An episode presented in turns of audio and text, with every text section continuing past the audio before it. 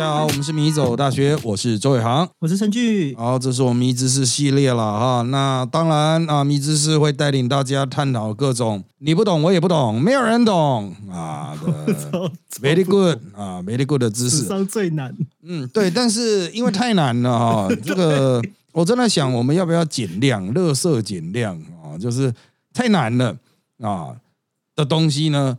呃，讲了之后就是世界奇观嘛，啊，就是哇哦，你看那个哇，看它到底怎么盖出来的，不知道呢，哇，好 厉害，哇，到底是怎么做出来，哇，不知道，就像我带外国的学者去参观故宫一样，嗯，哦，他们就会，哎，这怎么做出来？哎，不知道呢，那那个怎么做出来？哎，我也不知道呢，啊，就是 充分的不知道展展现的无知啊，啊当然啊，我们今天还是准备了一个主题了，哈，这个不过我们还是要由本日推荐开始。那我的本日推荐呢是新庄棒球场的厕所。新庄棒球场的厕所，不论男女啊，都是国内棒球场的顶级水准啊。目前为止，无人能出其右者啊，就是没有人比它更干净。那至于它为什么会有这么高的评价呢？有些人是说它。灯光打得很亮，有些人是说它地板保持的非常的干爽，有些人是说它的空间啊、场地啊，让人不会有那种很狭隘、很拥挤的感觉。当然，它除了富邦球团本身的努力之外，也跟它的原始建筑设计有关了。它的古代的原始建筑设计就让厕所有很宽广的空间啊，使得它跟其他的球场比起来，就其他球场的厕所一定都是相对比较破碎、比较小哦。那他们就是以数量多了啊。那新庄棒球场就是。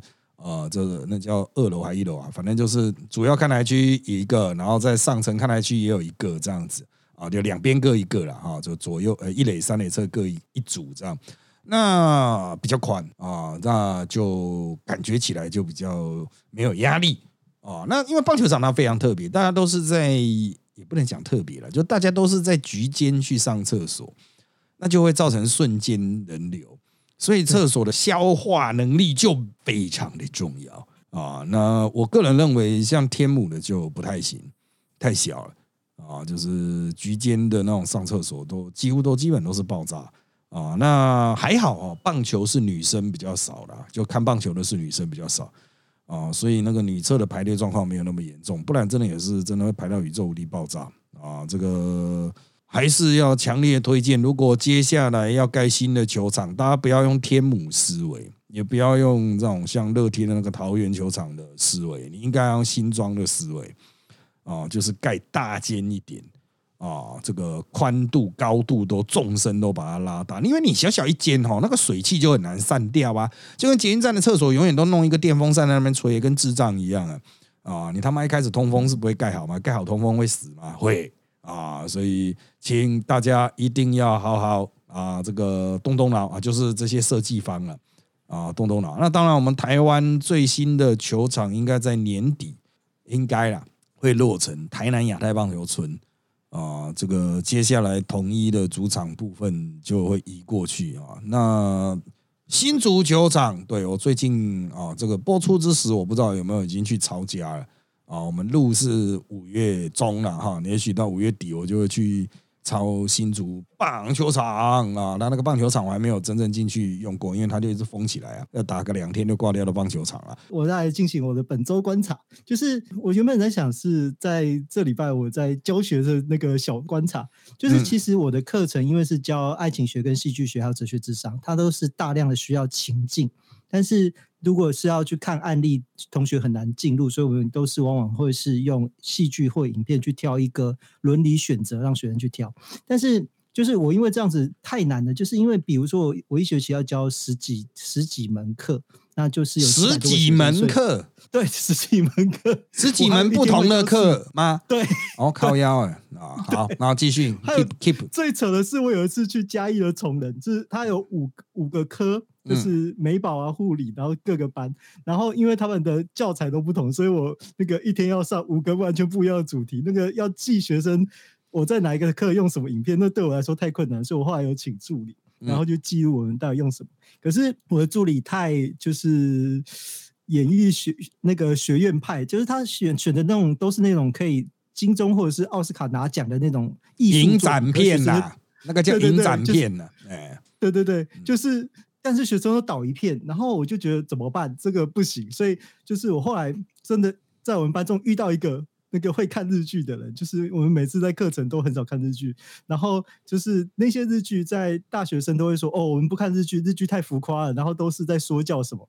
可是每次任何一部作品，什么像东大特训班啊，像什么金田一少年事件簿啊，那些我们说熟悉的漫画。反而他们整学期都会说是就是最喜欢的作品，然后我就觉得有种嗯，怎么会这样？像今年的有两部作品，一一部是《Silence》在讲那个听障，另外一部是《重启人生》，也是就是上课放完，大家是真心的笑，以后就会说那个我回家再看完，然后我就会觉得，可是我每年最会被投诉的就是放日剧，所以这真的让我超不适应的，是完全大家不看日剧，但是又看日剧又喜欢，所以我都每次都在尝试，就是要。开发不同的日剧让大家喜欢，这就是我的本周观察。哎，我建议你下次可以放印度剧啊！这个他妈的，日剧不看，你给我看日印度剧，让你看看印度人的厉害啊！这个 他们很喜欢的。对啊，印度人就是让大家了解全世界的电影工业啊，有很多莫名其妙的啊。这个但泰泰剧也是很厉害。啊，泰泰剧真的完全没有涉猎，就是泰泰剧其实就有点，嗯，我觉得它就是处于日韩剧和印度剧的中间。哦，对，就是我只看过《模范生》哦，就是他他也有他自己的工业了哈，就是他每个这种剧作生产的文化都不太一样啊。我是建议这个其实应该可以广泛涉猎了，因为我们以前做流行文化研究的时候，多多少少都会看。啊，它还是会有一些符合全世界共通，比如说剧本的逻辑啊，十几段格式这样子，但是还是很有自己的特色。你一看就知道，哦，这个就是泰剧这样子，哦，这个就是泰剧之中荒谬剧哈，就是泰国的三例这样子啊，荒谬哦，就是啊，就是人家观众就是要看荒谬的成分嘛，啊，就不是啊，要要看你那种精致成分的。当然，你看精致的剧也是很好啦哈，不过。好，我们接着就要来进入我们本周的主题。好的，我们今天的主题是夜卡嘛啊，这个万般不由人啊，只有夜随身啊。夜到底是什么意思呢？我在读台大哲学系的时候，哎，我们台大哲学系分三个组，古代啦哦，不知道现在怎么样。中国哲学、西洋哲学和印度哲学。啊，那印度哲学组的当然主要就是这一些来自印度的观念呐，就这个业哈。哎，我上蛮多的呢。哦，我当时修很多这种课。福大没开过。呃，就是因为你比较没有和尚老师啊，没有尼姑老师。哦，这个就是一个现实问题，没有修行的人。然 后，但是以前在台大有，就分三大，就中哲、西哲、印哲啊。然后印哲的课我修很多啊。那主要就是因为那边的老师都比较。啊，具有佛性，就是比较爽一点啊。就是你只要去啊，去给他祥和社会一下哈，基本上都会过了。他福大的佛学是大当铺，超大当铺，三十分的那种啊，那个就是业力啊，很强。好，那当然讲到业啊，就会有什么因缘果报啦，业力业报啦，报应啊，哈，很多这种因果相关的啊，甚至以因果为核心的概念哈，都会指向说，哎，它是不是有印度根源？会不会指向这种卡玛啊？那当然，它有一个原则，就 principle of karma 啊，就是你的行为或是想法，要包括这个，包括你的 intention 啊，都会影响到啊你个人的这个，包括你这一生的未来，还有下一世、下 n 世的未来啊，反正就是你的个人肉体会死灭，但是你的灵魂或某个载体会。把这个前面的因承载住啊，然后一直再、再、再、再载下去，然后它会变成将来的果。所以，如果你有做好事、存善念，那么你就业就是可能就你就把它想象成是正的 哈，就正直。那它可能会让你的未来更好，包括你的来世更好啊。那如果是恶念、恶行呢？啊，那当然就会产生负的业，称为恶业。啊，那这个恶业呢，就会让你的 future 啊，包括你的之后的人生，或是下几世会变坏。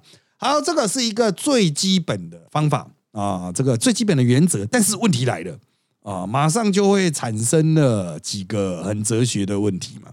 第一个就是说，哎，它的载体是在哪里啊，就是那，你是说记载在灵魂上面，马上就会说，那谁能够把它解码解读出来？你说大师啊，哦，我们去找一个 master 啊，那个 master 就可以看到你身上的业啊，这个就在我们宗教研究中，就是它会有很多变形哦，就是有些人就是在台湾的那些新兴宗教都说啊，我们的师傅可以去看到你身上背了几条什么什么啦，这个其实都是业哦，业的概念去转换，只是他把它转换成比较具有本土宗教的色彩啊，所以他会以迷因的方式哈，影响到我们的这种这个现实的人生。那当然有些人会问，那他跟基督教的那一种哦，就是啊，你做了什么坏事，然后会有最后的审判。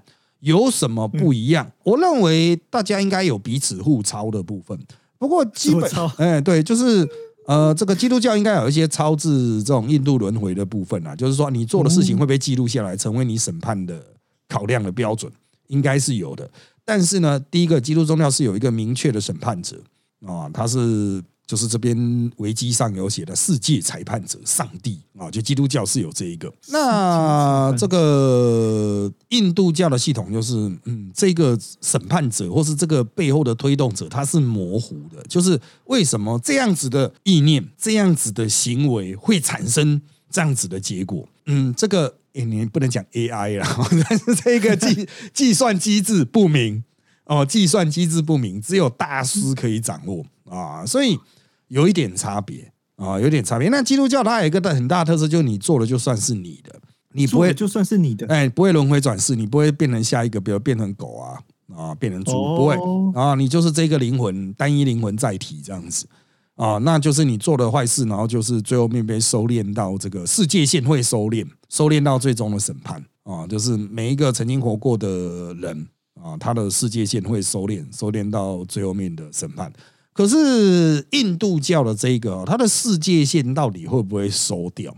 从印度教这样衍生出来啊，婆罗门教、印度教衍生出来的这些业的观念哦，其实并没有一个明确的答案啊。它的世界线可能是不会收敛的啊，那就是看你能不能逃出去而已啊。所以逃出去就是呃，那个很久以前有一个叫新海罗盘叶教授。哦，知道卖水的，哎，对对对，然后他那个时候就会有很多金句啊，在电视上嘛，然后他就讲说什么，这一辈子做人最大的目标就是来世可以不要再做人啊 啊，听起来很像很有智慧，那其实就是来自于佛教想法，就是你之所以要修行做好事，就是当然你会说做很多好事，下一世才会转变，才会转世为人，但是真正的高峰就是直接涅槃了啊，就是已经变成佛了，就不再是人。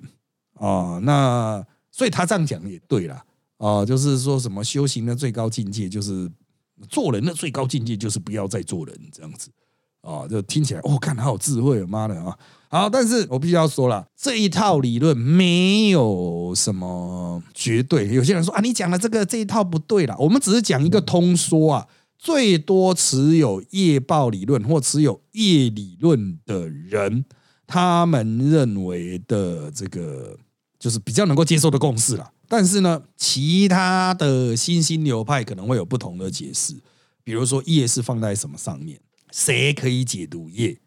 业是怎么发挥影响力？为什么这样的因会导致这样的果？大家可以有不同的解释。那这个是我所做的简要的说明了。当然，你听到这边，你会觉得说，干他妈光小啊！就是你如果完全没有接触过佛教的，你真的会不懂。我在那边补充一个思考的点给你啦，就是啊，你就把它想象成就是中国的那种 credit，那种叫什么 social credit 啊，社会社会点数吗？还是社会分数啊？就是有点类似像我们的信用值。啊，信用分数这样子啊，就是我们在银行都会有一个信用分数嘛。啊，他们叫社会信用啊，我想起来了。啊，他们叫社会信用，就是你作为一个中国人，你到底是不是一个好的中国人？你所作所为都会有点数累积。如果你点数累积越高，你可能就越方便，求职就越顺遂；点数越低，你可能就会越被盯住这样子。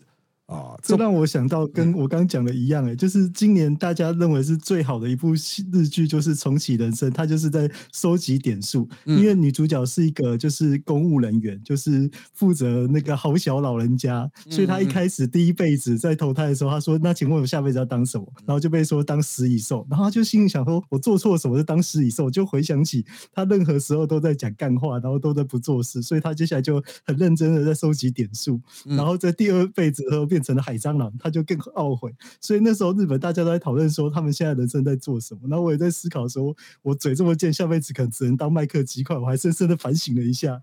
麦克鸡块，他原原剧我是没有看呐，哈，我是没有看这部剧的。我只知道他第一次是原本要转成大食蚁兽，对，超好笑的。对，但是基本上哈，就是这种业哈，它其实就是你不断的积点、积正点数，然后减少扣点这样子。啊，那当然不难推敲，它的原始设计就是希望大家好好做人。啊，这个是一个很简单的原始伦理学啦。啊，你就尽量多做好事啊。啊，那它也涉及了一些我们称为动机论啊或目的论的形式，就是你要善念，意图要是好的，意图也会计分，对，但我们现在大多数的几点都是行为嘛。啊，都做出来行为产生结果，这是结果论哦。啊，在伦理学上叫结果论。但是呢，这个意念的话就是动机论了。啊，动机论有些是目的论啊，那有些义务论也会讲动机了。呃，就是很专业的伦理学的讨论，我们就先跳过去了啊，就不要管它。但是很明显，就是这一套理论它是包括动机的啊，所以会是这样善念呐、佛心呐、慈悲心呐。而且好杂哦，他的每一本书的那个原点的论述都不一样哎，它不是只是分派，它是哪个经典的哪一个页的探讨都不同哎。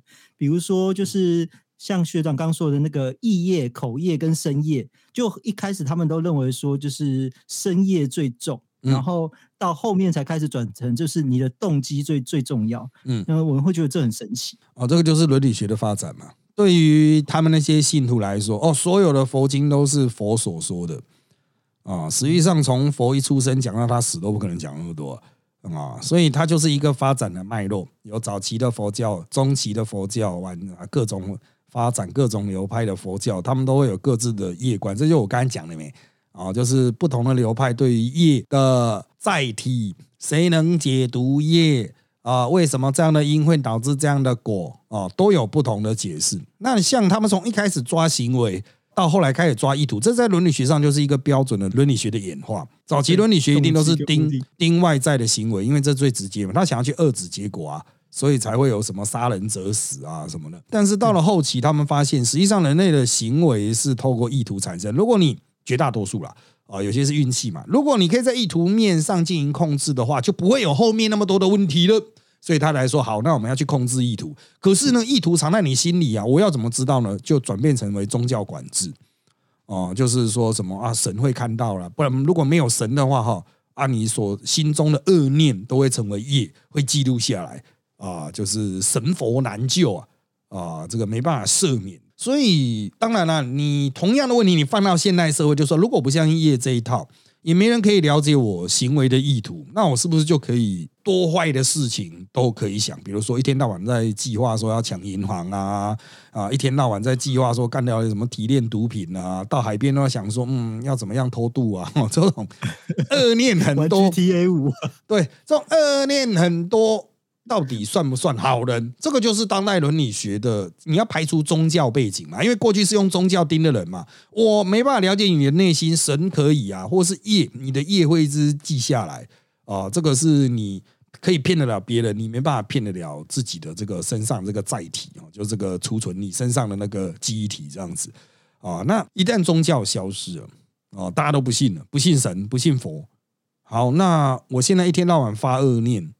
啊，那这件事情有没有办法管呢？就当代伦理学是没有办法的嘞。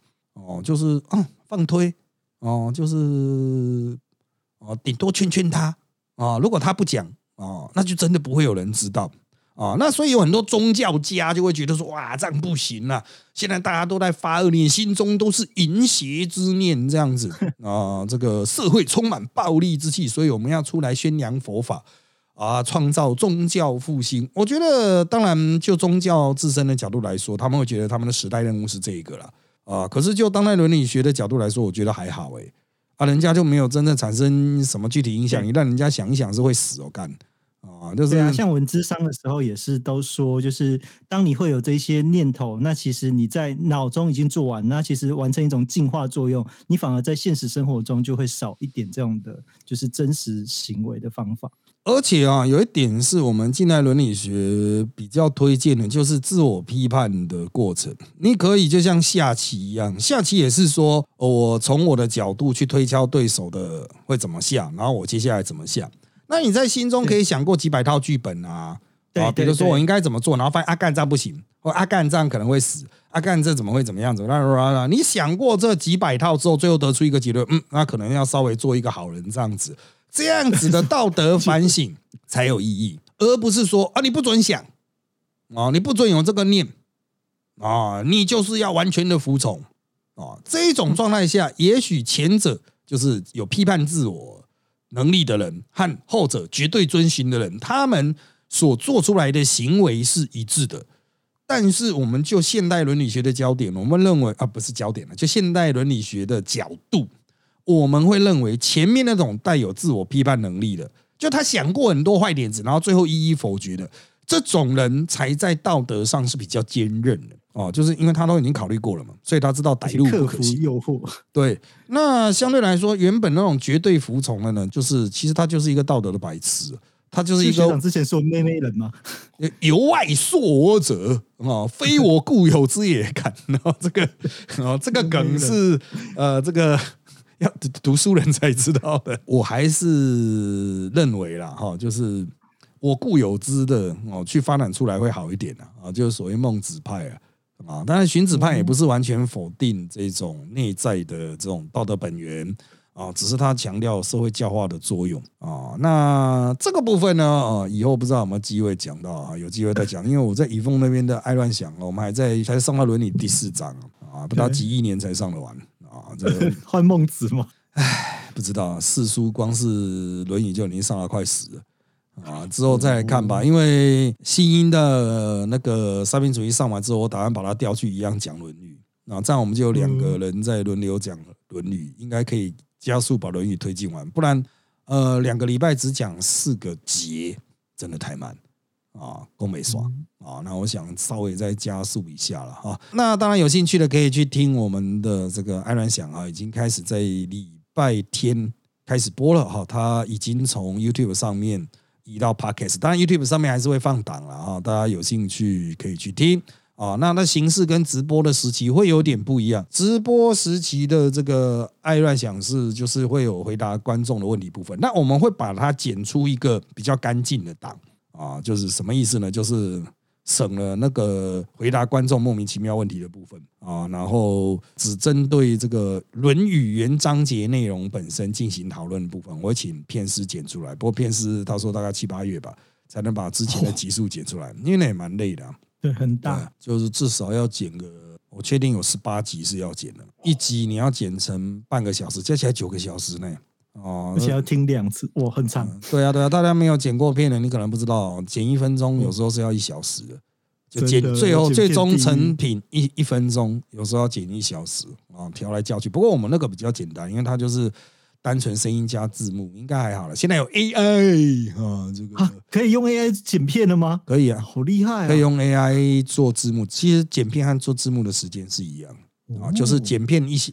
比如剪片花了一小时，做字幕就是花一小时，哦，所以啊，你各位啊，你有经历过跟片师谈判的啊，你都知道很多片师他最后面都是要求就是字幕要外包啊，他不要再弄字幕，因为比如你剪一个片的花掉了 n 小时，那最后加字幕也要花 n 小时哦，它是一个非常枯燥无聊的流程。但现在有 AI，据说比较快哦，我听他们用 AI 开始搭字幕，他说嗯很快啊，AI 先听懂，然后 AI 去修正文字。校对，然后 A I 在抓时间轴这样子，因为时间轴是最麻烦的啊，就一切靠 A I 啊。呃，这当然了，啊，这也会让一些工作机会消失了。不过我觉得对人类整体社会要是一件好事啊，因为这个原本配字幕的人力就可以拉出来去做其他的，而不是说他们就失业了。应该不会有人的志向和工作就是他妈的我只要做字幕吧？这也真的是太枯燥了啊！那个，可是我们现在连大学的那个上课啊，就是现在我我在那个像更新专校，他们是我们连上课，我们老师在讲课，他都可以就是底下开始架字幕，让学学生这样看字幕。我觉得哇，这真的太酷了！有必要用到那么认真吗？就 AI 啊，啊，那个就是 AI。当然字幕准确度它会随着它的成长而逐步提升了啊。但是我个人认为，这个是势必是接下来的社会的主流。啊，就是这种很烦的工作就交给 AI，因为它其实不太需要智力，就是很简单的技术，无限的重复啊，那就交给 AI，它可以加速我们很多东西的生产啊，啊，而且它如果成本降低的话，过去大家说，哎，为什么老师不加字幕啊？干那要钱呢？哦那个字幕不是 那种拍拍手，嗨，来字幕来，哦，去去字幕来，哦，不，来来字幕来啊，去去字幕走，不是啊，啊，没有这么厉害啊，那个都是要钱的。啊，那成本非常的高啊，因为就是要有一个人很无聊的在那边一直啊，这个字是什么？嗯，零二三五秒把它放进去这样子啊，就是。哎，这个有有从事过就觉得，嗯，有 AI 取代，那能力就可以腾空出来啦。那在这边说明到这个业的部分哈，当然大家还是可以去这个呃维基百科上了哈。那我们刚才只是做一个很简要的说明，因为它涉及到非常宽广的范围，它是整个印度哲学伦理学的一个很重要的基础，是推动世界运作的一个很重要的要素。就是我们人为什么会这个样子，我为什么会是现代社会地位？那我接下来会往哪里去？啊，它都跟这个理论相关。那也是正因为它的不可知性，使得它带有宗教的意味。那它就是公说公有理，婆说婆有理啊，因为它就有宗教没啊。所以就是当有人觉得说啊，不不，你这一集讲错了哈，我的师傅跟我讲，他说干啊，那就是你的师傅啊，你去问你师傅啊。如果他讲错，把他打一顿啊，跟我讲干嘛？我又不是你师傅啊，这个是很看师傅的啦。那在这边顺带一提哈。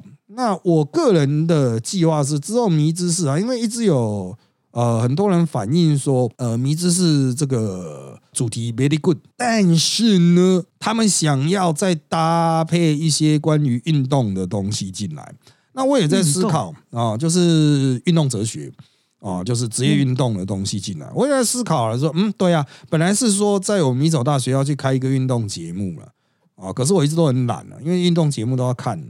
比赛才行啊！不看那他妈我通灵哦啊！不可能啊！不可能评论运动，不可能通灵啊啊！所以我考虑了之后，可能之后的迷之是哈，我们就花一段时间专心做运动伦理学、运动知识论，还有运动形上学。